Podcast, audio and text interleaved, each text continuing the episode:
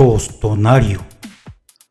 Hombre de mediana edad, lo que sea que esto llegue a significar, que busca compartir su visión de la actualidad. Muy buenos días, muy buenas tardes, muy buenas noches. Todo depende del momento en el que atiendan a este video del canal Memorias de un Tostonario.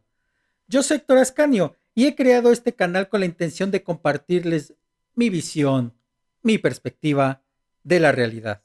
A finales de la década de los años 1940 y principios de la siguiente década, México sufrió de una gran devaluación, pasando el tipo de cambio de 4.85 hasta 12.50 pesos por cada dólar. El que era en aquel entonces presidente de México el licenciado Miguel Alemán Valdés decidió implementar una serie de medidas para impulsar la economía y el campo de nuestro país. Sin embargo, como todas estas medidas no fueron suficientes, decidió que era muy importante impulsar el ahorro interno. Dentro de las medidas para impulsar, impulsar el ahorro interno, se encontró la creación a partir del 1 de enero de 1950 del Patronato del Ahorro Nacional, que lanzó al mercado algo que en aquel entonces se llamó los bonos del ahorro nacional. Estos instrumentos eran particularmente buenos para fomentar el ahorro a largo plazo, porque lo que ustedes tenían en un bono se garantizaba que se duplicaba al paso de 10 años. Ahora, entendamos algo. Estamos hablando de un ambiente en el que prácticamente no había inflación. Duplicar tu dinero en 10 años era algo sumamente atractivo. Luego entonces mucha gente empezó a utilizarlos y de hecho todos los programas de concursos, todos los premios que otorgaban las distintas entidades, programas de televisión, radio, etcétera, etcétera, estaba prohibido dar dinero en efectivo, todos los premios se daban en especie o en bonos del ahorro nacional. Entonces era un instrumento muy bueno para que pudiera ahorrar cualquier persona a partir de 10 pesos de aquella época. Sin embargo, no nada más impulsó el ahorro para la gente común o adulta. También había algo que se implementó y que eso yo lo llegué a conocer, que fueron los, la cartilla del ahorro nacional que nosotros conocíamos como los timbres del ahorro nacional. Era una pequeña cartilla la cual podías llenar con unos timbres de distintas denominaciones. Las denominaciones eran un peso los café, 50 eh, y 25 centavos, uno era rojo y el otro era el azul, no me acuerdo cuál era cuál, pero el caso es que tú a tu maestra en la primaria le pedías que te vendiera estos timbres. Tú ibas llenando tu, tu cartilla y la llenabas cuando juntabas 10 pesos. Para que se hagan una idea, si mal no me acuerdo, en aquel entonces yo a mí me daban para gastar 20 centavos al día y a veces 40 centavos de las monedas de cobre, ¿eh? de aquellas monedas. Me daban ese dinero, entonces había veces que a lo mejor no gastaba mucho en toda la semana y me quedaban 25, 40, 50 centavos y compraba yo un timbre. Era algo que ibas haciendo poco a poco poco a poco. Ahora, la parte interesante viene cuando tú llenabas una, cartilla. Si tú llenabas una cartilla del ahorro nacional, de ahorro, perdón, una cartilla del ahorro escolar, tú podías canjearla por un bono del ahorro nacional que solamente se podía eh, cobrar a los 10 años. Un bono de 10 pesos, que es lo que costaba llenar la cartilla. Sin embargo, si tú no querías el bono, tú ibas a Banamex y te lo cambiaban en efectivo. Tú ibas con tu cartilla de que valía 10 pesos, la entregabas y te daban 10 pesos en efectivo. Pero Banamex hizo algo muy interesante. Te decían, oye, si tú me juntas 10 cartillas de 10 pesos, es decir, que juntaras 100 pesos, ya les dije lo que me daban para gastar, o sea, era un ahorro enorme. Banamex te decía, yo te puedo abrir una cuenta de ahorro a ti como menor de edad con esos 100 pesos. Y fue lo que yo hice. Yo mi primer cuenta de ahorro la tuve en Banamex cuando tenía más o menos 10, 11 años, después de unos años de estar ahorrando y lograr juntar 10 cartillas de 10 pesos. Esa era la manera como fomentaban que todos ahorráramos. Ahora, eran ahorros pequeños. Había instrumentos, no habría, había cobro de comisiones ni nada. De hecho, en aquel entonces que había muchísima estabilidad económica en el país, ya después de la devaluación de los años 50, que a mí ya no me tocó, yo recuerdo muy bien que en los libros de texto, tanto de la primaria como en los de la secundaria, donde llevé contabilidad, en los libros de contabilidad establecían las cuentas de ahorro te dan 4.50 anualizado. El dólar cuesta 12.50 el peso. Y así se mantuvo todo el tiempo, toda mi infancia, ese era el tipo de cambio. Yo no sabía lo que era la inflación. Mi generación, la generación a la que pertenezco, no conocía hasta ese momento lo que significaba devaluación ni inflación, porque eran conceptos muy lejanos y prácticamente no había variaciones. Sí, se incrementaban los precios de las cosas poco a poco. Por eso Chava Flores hizo la canción de Bartola, ahí te dejo estos dos pesos, que es una burla a cómo la gente se quejaba de cómo incrementaban los precios en aquel entonces. Pero en realidad no era algo tan grave ni, ni tan oneroso. Muchos años después, cuando yo ya llegué a la etapa adulta y que empecé a trabajar, fue cuando empezamos a sufrir ya lo que eran las devaluaciones, empezamos a saber lo que era sufrir con eso y que las cosas subieran de precio de una manera estrepitosa. No lo que tenemos ahora, ¿eh? Les estoy hablando de algo de verdad, de verdad, increíble de, de mantener.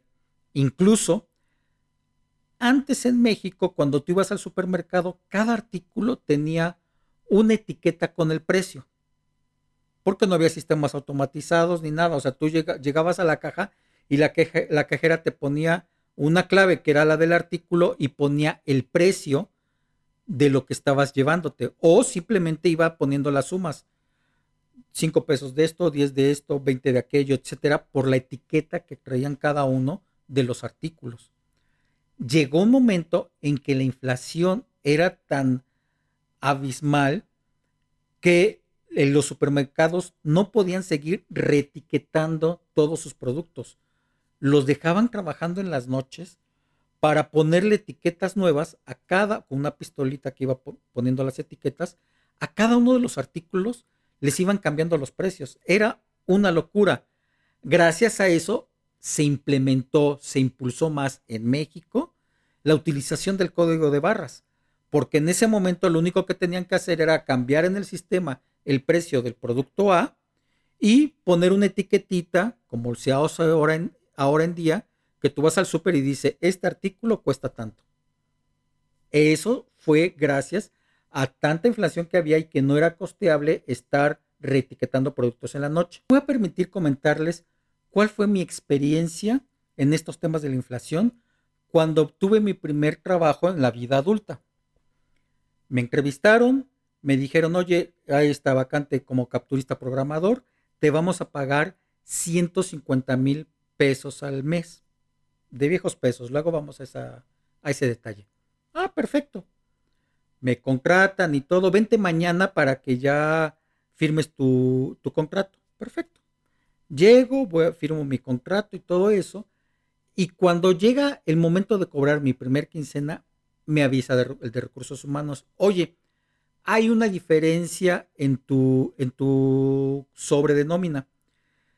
Nosotros te ofrecimos 150 mil pesos mensuales, pero debido a la inflación ya hicimos un cambio y a partir de ahora, a partir de que te contratamos, vas a estar ganando 155 mil pesos mensuales.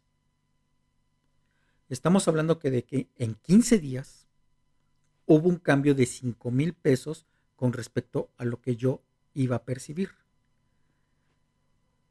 Hubo un momento en que la inflación era tan alta que se hacían revisiones salariales cada tres meses en el país. A mí me tocó que se diera esa revisión justamente cuando estaba yo entrando a trabajar. Pero para que se hagan una idea, ¿eh? era de verdad increíble cómo cambiaba todo el costo de las cosas de un día para otro. Ahí sí era esto. hoy podía costar un dulce 10 pesos, por ponerles un ejemplo, y al día siguiente 10.50 o 11. Así estaba el tema de la inflación. Otro ejemplo más. Supongamos que ustedes tenían dinero suficiente para tenerlo ahorrado en el banco y habrían un pagaré a 28 días. Yo me acuerdo muy bien que hubo un momento en el que un pagaré a 28 días en cualquier banco les daba una tasa anualizada de 165%. Dicen que padre, ¿no?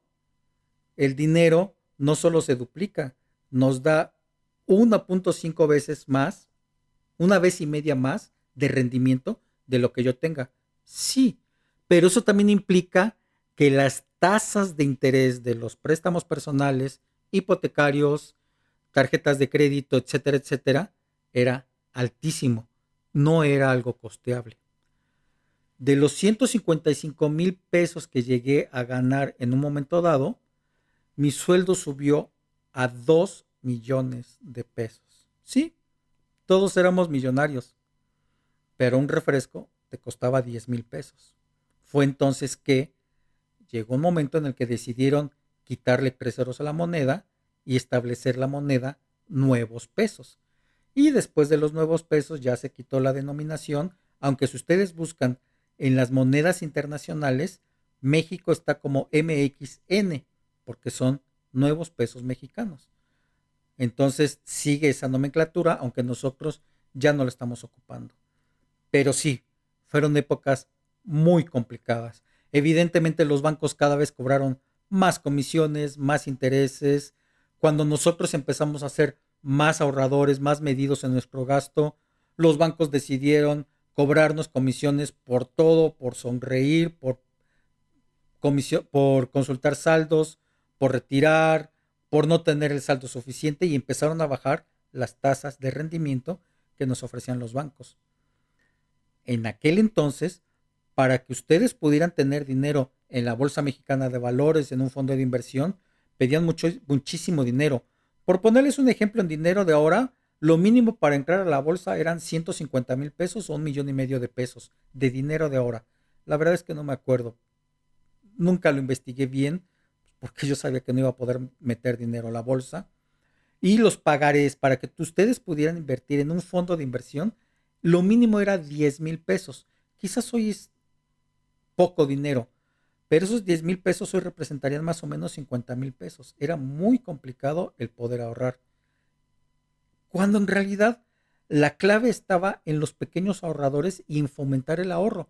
Como se los comenté al principio del video, con la cartilla del ahorro escolar y con los bonos del ahorro nacional. Eran excelentes instrumentos. Lamentablemente, hoy en día no hay ningún banco que nos ofrezca la oportunidad de ser pequeños ahorradores aunque hay algo que está en el mercado y que nosotros podemos ocupar. Claro, si ahorras poco, vas a recibir muy poco, pero al menos recibes un poco de dinero. Estos instrumentos que yo les recomiendo mucho son los certificados de la tesorería, donde uno puede ahorrar a partir de 100 pesos, y algunas casas de bolsa que permite que nosotros ahorremos en poquito, como GBM Plus. Esos dos instrumentos son en este momento excelentes para el ahorro en pequeño y también las cajas de ahorro, pero busquen cajas de ahorro que sean bien establecidas, que tengan prestigio y que tengan un respaldo de parte de la Conducef y de parte del el IPAF para evitar que se desaparezcan y se vaya todo su dinero. Porque en realidad los bancos hoy en día, los grandes bancos, nos cobran por tener el dinero. Honestamente, si tiene uno poco dinero, es más credituable tenerlo abajo del colchón que en un banco. En los dos casos, van a perder poder adquisitivo con la inflación, pero abajo del colchón no cobra comisiones como los bancos actuales. Les recomiendo mucho que sigan a Eduardo Rosas. Es un cuate muy preparado, sus videos son muy claros, muy bien explicados y aparte en algunos de los videos tiene algunas ligas hacia CETES Directo, GBM Plus, donde por medio de un convenio que él ha firmado, ustedes pueden tener algún tipo de beneficio especial. Entonces, síganlo. Ahí en la descripción de este video van a encontrar una liga a su canal. Antes de concluir este video, quiero agradecerles de todo corazón la atención que le han dado a este canal, a los videos que he publicado y sus amables comentarios. Si hay algún tema que les gustaría que trate, con gusto, sugiéranlo y lo atenderé. Pues bien, amables visitantes, aquí concluye este video del canal Memorias de un Tostonario. Agradezco mucho la atención que me han prestado y espero que me visiten próximamente. Yo soy Héctor Ascanio y me despido. Hasta luego.